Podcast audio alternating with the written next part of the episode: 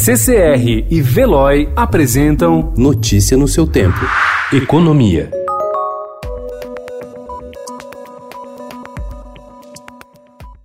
Os bancos estão preparando um pacote, inicialmente de cerca de 50 bilhões de reais, para ajudar os setores mais atingidos pela crise provocada pelo novo coronavírus no país, apurou o Estadão. O valor final ainda será refinado e vai socorrer as empresas de energia, aéreas e a cadeia automotiva por meio de um consórcio de instituições financeiras capitaneadas pelo BNDES.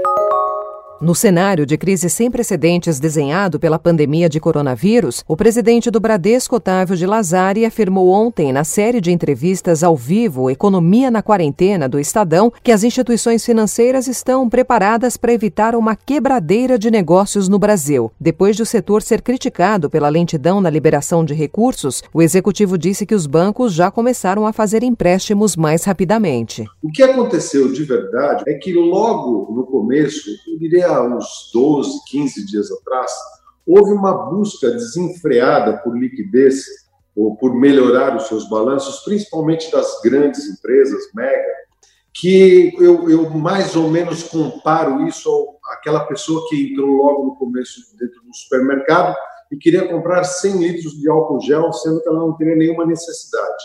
Então foi isso que aconteceu, mas foi só três dias, já passou, já voltou ao normal e nós estamos operando é, em linhas normais de crédito com os nossos clientes.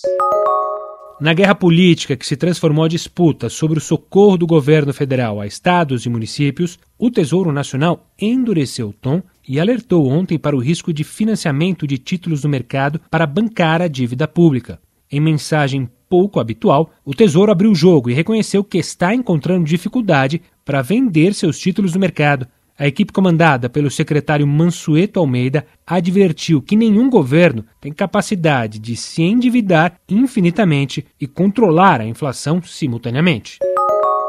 A proposta de emenda à Constituição do Orçamento de Guerra passou ontem em primeiro turno no Senado por 58 votos contra 21. Uma segunda votação deverá ocorrer amanhã. Como o conteúdo aprovado na Câmara foi alterado, a PEC terá de retornar para nova análise dos deputados federais. A proposta cria uma espécie de orçamento paralelo para segregar as despesas emergenciais que serão feitas para o enfrentamento do novo coronavírus. A mudança vai vigorar durante o estado de calamidade pública, ou seja, até até 31 de dezembro. Notícia no seu tempo. Oferecimento CCR e Veloy.